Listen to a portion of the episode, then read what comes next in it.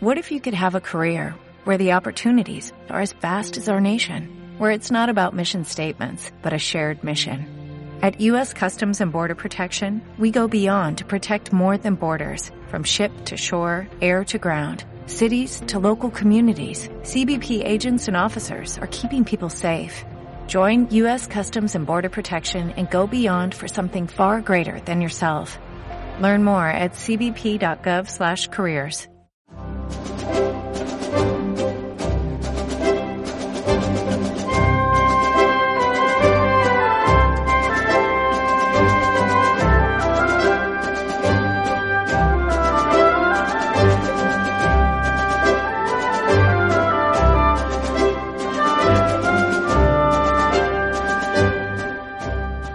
Buenos días, estimados oyentes de Radio Libertad Constituyente. Me llamo Fernando de las Heras y hoy vamos a hacer un nuevo programa de coloquio y análisis con Juanjo Charro. Hola Juanjo, ¿cómo estás?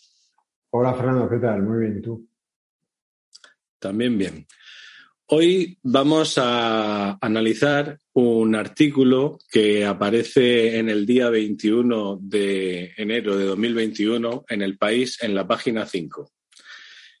El título es Johnson gana tiempo con la presión de los diputados rebeldes. Un parlamentario acusa a miembros del gobierno de chantaje. Y la noticia de Rafa de Miguel comienza con hay una razón evidente por la que los principales responsables de coordinar a los diputados de una u otra bancada en el Parlamento británico se llaman whips, que significa látigos. La disciplina de grupo en Westminster no tiene la rigidez de las cámaras legislativas de otros países. Y los representantes políticos del partido en el poder, sobre todo los que no ocupan cargo en la administración, profesan más lealtad a los votantes de su circunscripción que al gobierno. Conviene apretar las tuercas para mantener la coherencia política y para eso están los whips como he dicho antes, los látigos. De, este, de esta parte del artículo me ha, me ha sorprendido lo de la disciplina de grupo no tiene la rigidez de las cámaras legislativas de otros países. Obviamente el periodista evita decir España, Alemania, eh, y, y, si la disciplina de grupo pues, no tiene tanta rigidez, quizás que no haya eh, exactamente disciplina de grupo. Es decir, quizá el, representante en, en, Reino Unido, como todos sabemos, es elegido uninominalmente por, eh, allí lo llaman constituencies, por circunscripciones de 66.000 personas, pues puede ser que ellos se deban a su electorado y no se deban al jefe de partido, que es lo que realmente sí ocurre en España. ¿No te parece, Juanjo? Pues sí, me hace gracia eh, al principio cuando habla de los látigos, de los whips, porque me recuerda más, tratándose de ingleses, me recuerda a las películas de piratas y de barcos eh, de vela inglesas, muy buenas, y americanas, que siempre salen ahí con el látigo, el, el contramaestre dando con el látigo a los marineros que se portan mal que daba hasta miedo, ¿no? A veces se los cargaban ahí. Y por lo visto la disciplina en aquella época en la, en la Armada Británica era mucho más sangrienta que en la española. Y así se basaban un poco en una, en una disciplina un poco violenta, pero parece que los, los actuales ingleses no son tan, no son tan sangrientos como sus antepasados que la disciplina en el Parlamento británico ahora no se puede asimilar a la, que tenían en los barcos de, la Royal Navy. Eh, ahora parece que ya se han civilizado un poco más y, realmente eh, podemos decir, ¿existe, existe realmente esa disciplina en el Parlamento británico? Bueno, si, si existe, si existe, es porque es autodisciplina. O sea que si el, si el diputado que decide ser más leal a su partido, al partido que le ha fichado, eh, que a su distrito, es porque quiere. Él verá lo que hace. La, gran diferencia, la gran diferencia entre, entre los países que tienen el, mandato eh, parlamentario de su distrito, de, de, estos estados como el nuestro, de partidos, donde los, los diputados son empleados a sueldo de, de sus partidos, no representan a nadie, eh, representan en todo caso al jefe de partido, pero, pero tampoco, porque para representar al jefe de partido tendría que estar el jefe de partido ausente del, del Parlamento y no lo está. Por lo tanto, no representan a nadie, porque no pueden representar al que está presente. Simplemente son ayudantes, eh, lacayos, eh, asistentes de, su jefe y nada más. Pero claro, ¿qué pasa en Inglaterra? Pues eh, puede haber también muchos diputados que, son fichados, incluso harán hasta entrevistas de selección de personal, los partidos, para fichar su candidato para el distrito. Sí, sí, sí eso ocurre. Pero existe la herramienta. O sea, lo que yo quiero decir es que si, los ciudadanos ingleses, eh, sabiendo que los partidos operan así, y lógicamente los partidos intentan manipular, intentan volverse partidócratas. También en Inglaterra lo intentan, los partidos aprietan y oprimen. Pero pues siempre yo digo que espabilen los ciudadanos, porque tienen una herramienta. Esa es la gran diferencia con Europa, con el continente, con, países como Alemania, como España, como Italia, que, en Inglaterra tienen la herramienta. Si no la quieres usar, por eso digo yo que espabilen, pero la pueden usar. Eh, la cosa es que aquí no tenemos la herramienta. Como decía Napoleón, que todo soldado tiene un bastón de mariscal en su mochila.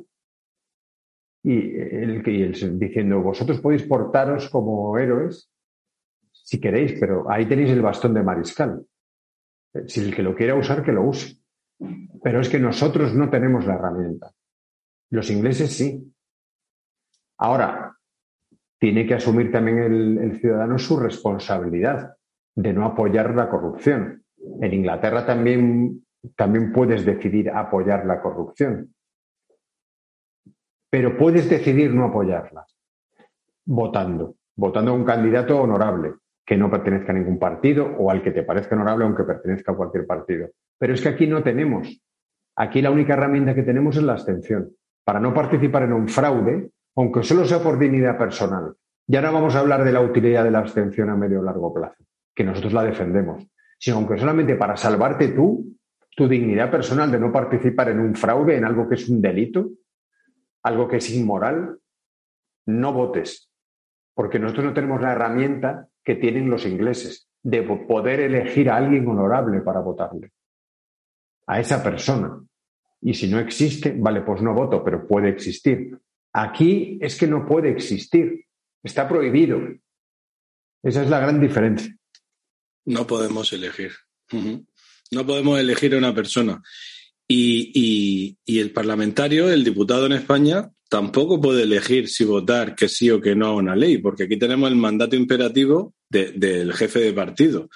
A mí realmente me, una, es, una, es una contradicción que en la falsa constitución que tenemos del 78, los eh, artículo 67 de la Constitución, los miembros de las Cortes Generales no están ligados por mandato imperativo. Y todos podemos ver en la tele que cuando hay una votación, el, el diputado que se sienta adelante, el portavoz, levanta una mano, levanta un dedo para decir sí, que todo el mundo vote que sí, un dos para que todo el mundo vote dos, que no, y el 3, que es la, que es la abstención. Y aún así se equivocan, que es lo más gracioso de todo, ¿no? Que no saben ni siquiera ver cuántos dedos tiene, tiene el diputado. Incluso votan con los pies, a veces. Sí, sí, sí, pues seguramente, seguramente. Nada, luego piden perdón y, ya está, pero, pero es realmente chocante. Y bueno, también me, en fin, también chocaba la frase esta que ha dicho el artículo que, he leído antes de los representantes políticos del partido en el poder profesan más lealtad a los votantes de su circunscripción que al gobierno. Pues claro, pero si es que es como tiene que ser. Es como eh, ellos, tienen que estar ligados a su circunscripción, no a que el jefe de partido les diga lo que tienen que hacer. Ahí está la clave de quien nomina, domina. quien pone a una persona en un sitio, ese es el que domina a esa persona. Si lo pone la circunscripción, la circunscripción domina al diputado de distrito. Si ese nombre lo ha puesto en una lista de partidos cerrada, eh, el, el jefe de partido automáticamente el que domina a esa persona que está en el Parlamento es ese jefe de partido, ese que lo ha puesto con el dedo. Y esa es una de las claves de, la diferencia entre el sistema que hay en Gran Bretaña Reino Unido y, el sistema que tenemos nosotros aquí en España. Que siempre, pues hay que recordarlo varias veces, allí sigue sin haber eh, separación de poderes, no se puede elegir al, primer ministro, al jefe, al jefe, eh, al presidente por, por, por unas elecciones separadas en origen, pero sí que al menos hay representación del distrito. Y, y bueno, si quieres, sigo leyendo el artículo. Juanjo, ¿o quieres comentar algo? Respecto, respecto a lo del mandato imperativo, claro, el artículo 67 de la Constitución se refiere al mandato imperativo que liga al diputado con sus electores. Pero no habla nada de que del mandato imperativo que existe entre el diputado y su partido, que es el que realmente está en vigor. O sea, eh, todas las leyes aprobadas por el Congreso de los Diputados y el Senado deberían ser nulas. Son nulas, de hecho, porque ninguna cumple el, requisito constitucional de que, de que, los diputados no estén ligados a mandato imperativo, porque todas las leyes aprobadas desde 1978 en España no respetan el mandato imperativo, puesto que los diputados están sometidos al mandato imperativo de su partido, como su empleador, que es su patrón. Entonces, eh, nosotros lo que queremos es un mandato imperativo aceptable, que es el que, el que tiene el diputado de sus electores, e incluso revocable. Pero, pero, pero luego está el mandato imperativo del partido, al que los diputados actuales en España están sometidos y por lo tanto no se cumple la Constitución en ningún momento. O sea, podríamos decir que todas las leyes eh, eh, son nulas. Por eso. Todas las leyes son inconstitucionales, ¿no? Efectivamente. En fin. Pues prosigo con, Bueno, luego se habla de las presiones que parece, en el artículo se habla de las presiones que están recibiendo algunos miembros del Parlamento y luego sigue con, con un cambio de tono. Eh, el artículo. Sigue con, es el penúltimo episodio que viene a demostrar la enorme tensión entre Johnson y los diputados rebeldes a pesar de que el primer ministro lograra ganar algo de tiempo después de la sesión de control del miércoles, sobre todo gracias a la torpe explotación por parte de la oposición laborista de la deserción del diputado conservador Christian Wakeford. Después de ganar en las elecciones generales de 2019 por apenas 400 votos, el escaño de la circunscripción de Bury South, que sostuvo durante años la izquierda, Wakeford era uno de los nuevos parlamentarios Tories que veían su futuro en peligro por los desmanes de Johnson y decidió saltar a la, a la bancada de enfrente. Pero la decisión del diputado sirvió para recuperar cierta unidad entre los conservadores. Muchos de los que habían decidido ya presentar la carta de retirada de confianza para activar la moción optaron por esperar. Y aquí, pues bueno, sobre lo último que he dicho, mmm, cabría preguntarse, ¿nos imaginaríamos en España que los propios diputados socialistas le quitaran la confianza a Sánchez? ¿A alguien se le podría imaginar una, una, una situación así?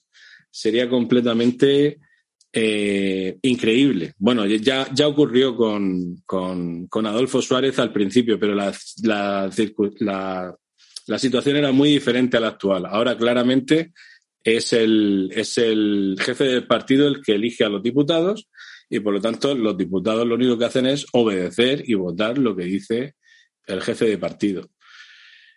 De esta parte del artículo, la verdad es que lo que, lo que he destacado con, la entonación, si se han fijado los oyentes, que son muy, muy, que seguro que se habrán dado cuenta, es el lenguaje belicista que, que, va empleando. De una persona que se cambia de bancada, no dice transfuga, que es lo que se suele decir en España, pero sí habla de rebeldía, rebeldía ante el partido. Pero antes habló de la lealtad a sus electores. Luego, más, más tarde, vuelve a utilizar la palabra deserción. ¿De dónde deserta uno? Pues del ejército, de una jerarquía, de alguien que está por encima y que te domina. Pero se sigue siendo leal al, distrito, a los electores, que es lo que, lo, que nosotros queremos, al menos en lo que viene siendo la Cámara de Representación de, de las monas electorales, como, como debe ser el Congreso de los Diputados, el legislativo. Juanjo, ¿tú qué crees de este vocabulario belicista y de, y de, y de la confianza? Bueno, yo la verdad es que sospecho que este vocabulario verbalmente violento y, atemorizador se usa precisamente para fomentar la servidumbre voluntaria, para fomentar la cobardía, para asustar. Eh, de esta manera se llama rebelde a alguien que, que, en una asamblea de diputados vota en conciencia. Y a ese le llaman rebelde.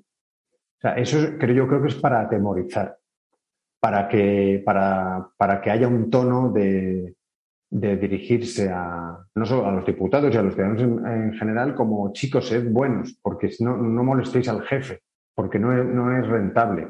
Si sois buenos, eh, tendréis más prebendas. eso sencillamente es fomentar el oportunismo y la cobardía, eh, utilizando para que no haya discos no, se dan cuenta lo horrible que es fomentar la monarquía. Eso es la, servidumbre. Es, que, eh, por, qué utilizan esas palabras? ¿Por qué les llaman rebelde? Además, si, si, lo que tú dices que no ocurre, que es muy improbable que, por ejemplo, los diputados del PSOE actuales desbanquen a Sánchez. Bueno, es que aunque pasara, no querría decir que fueran diputados libres. Lo único que querría decir es que han cambiado de jefe, que la empresa ha cambiado de director. Pero seguirían siendo empleados del partido, no representando a nadie. Eh, como le pasó a Suárez, que cuando su partido, la UCD, le retiró el apoyo, aunque no, llegó a, no llegaron a destituirle el Congreso porque dimitió en 1981, unos días antes del 23 de febrero, fue porque sabía que su partido se había dividido y unos se habían pactado con el PSOE, otros se iban a ir a la Alianza Popular, al partido de Fraga, y la, y la UCD se, desarticuló. Y, Suárez cayó por eso, entonces, y, también porque el rey no lo quería. Eh, y muchos otros no lo querían. Ya, ya casi nadie soportaba a Suárez en aquel momento por lo imprudente que era, ¿no? por las barbaridades que había hecho, basando su gobierno en concesiones, concesiones, concesiones a todo el mundo, a los nacionalistas, a los a las, a las autonomías, a, otro, a otros partidos y cuando se le acabó ya en los regalos, pues cayó. Entonces, eh, esto de que llaman a los, a los parlamentarios ingleses que, que, cambian de postura y se ponen y se enfrentan a las posiciones mayoritarias de su partido, pues a mí me parece muy bien. Pero aquí no, aquí les llaman rebeldes, incluso si te fijas, en Inglaterra se habla de chantaje en la prensa, que el Partido Conservador ha intentado chantajear a alguno de estos diputados, presionándole y de presiones con, amenazas.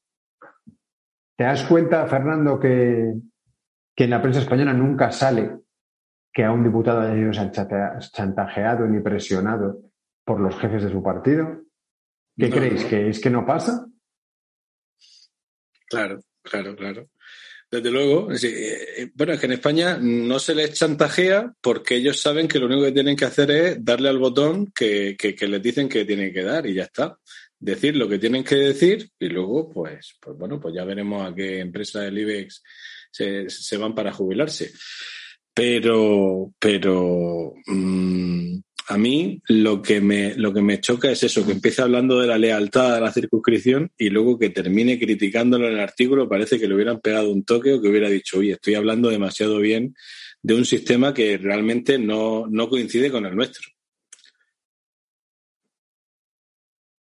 Claro, claro, es que aunque, aunque alguna vez en la prensa española se ve algún destello de lucidez, pero vamos, cada vez menos y son muy pocos porque, porque claro, ya, ya no hace falta que haya, aparte de la censura clásica, que es innecesaria porque la gente ya se autocontrola, em, el propio consenso sobre la falsedad del sistema impide la libertad de pensamiento. Eso incluye principalmente a los periodistas y a los intelectuales.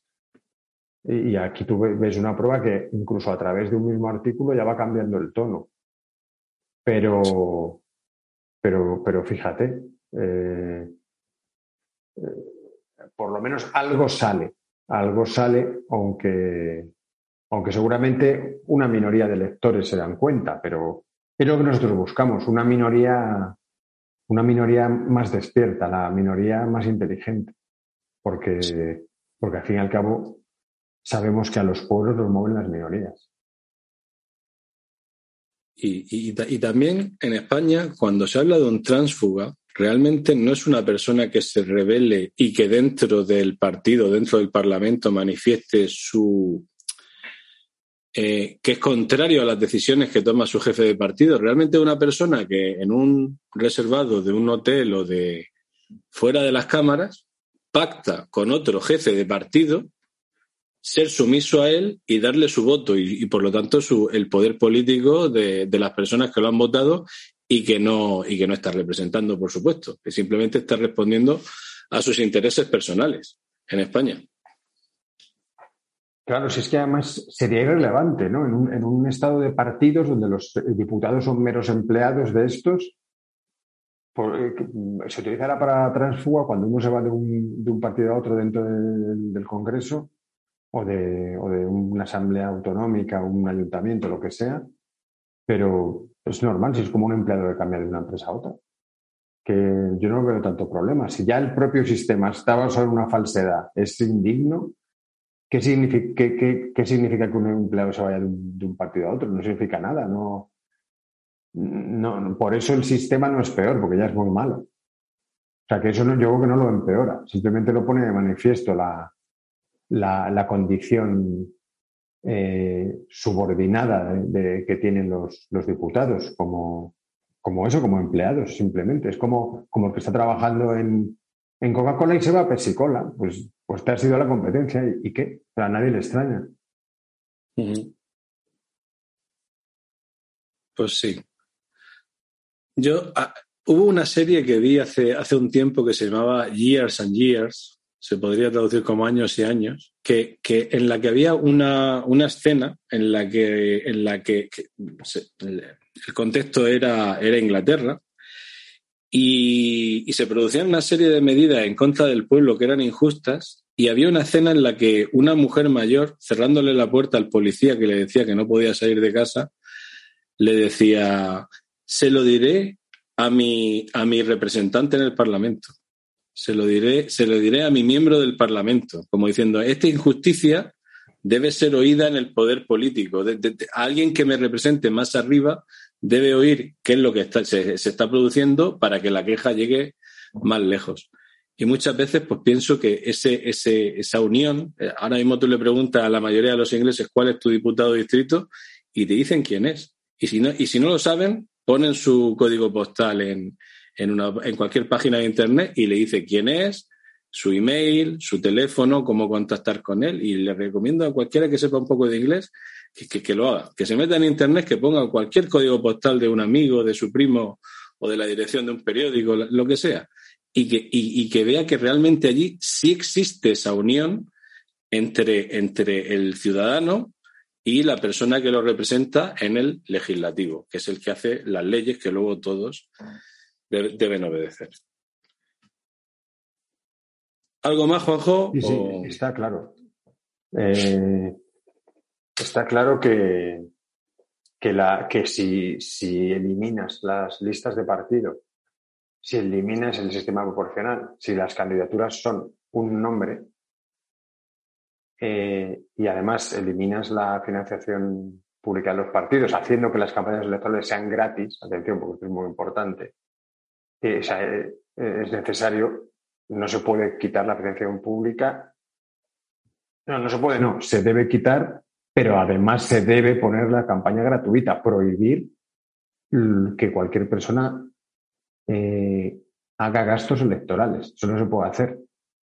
Porque entonces, claro, siempre llegarían a candidatos, los, candidatos más conocidos serían los que disponían de más dinero y eso hay que intentar evitarlo, porque si no el, sistema no sería válido.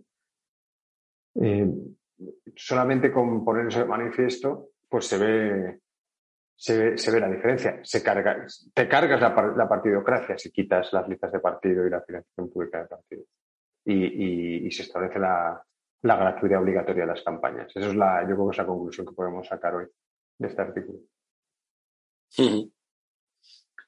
Muy bien. Pues nada más, amigos. Espero que hayan disfrutado del programa con Juan José Charro. Muchas gracias, Juanjo. Gracias a vosotros. Un abrazo. Y esperamos poderles ver próximamente en otros programas de, programas de Radio Libertad Constituyente. Muchas gracias.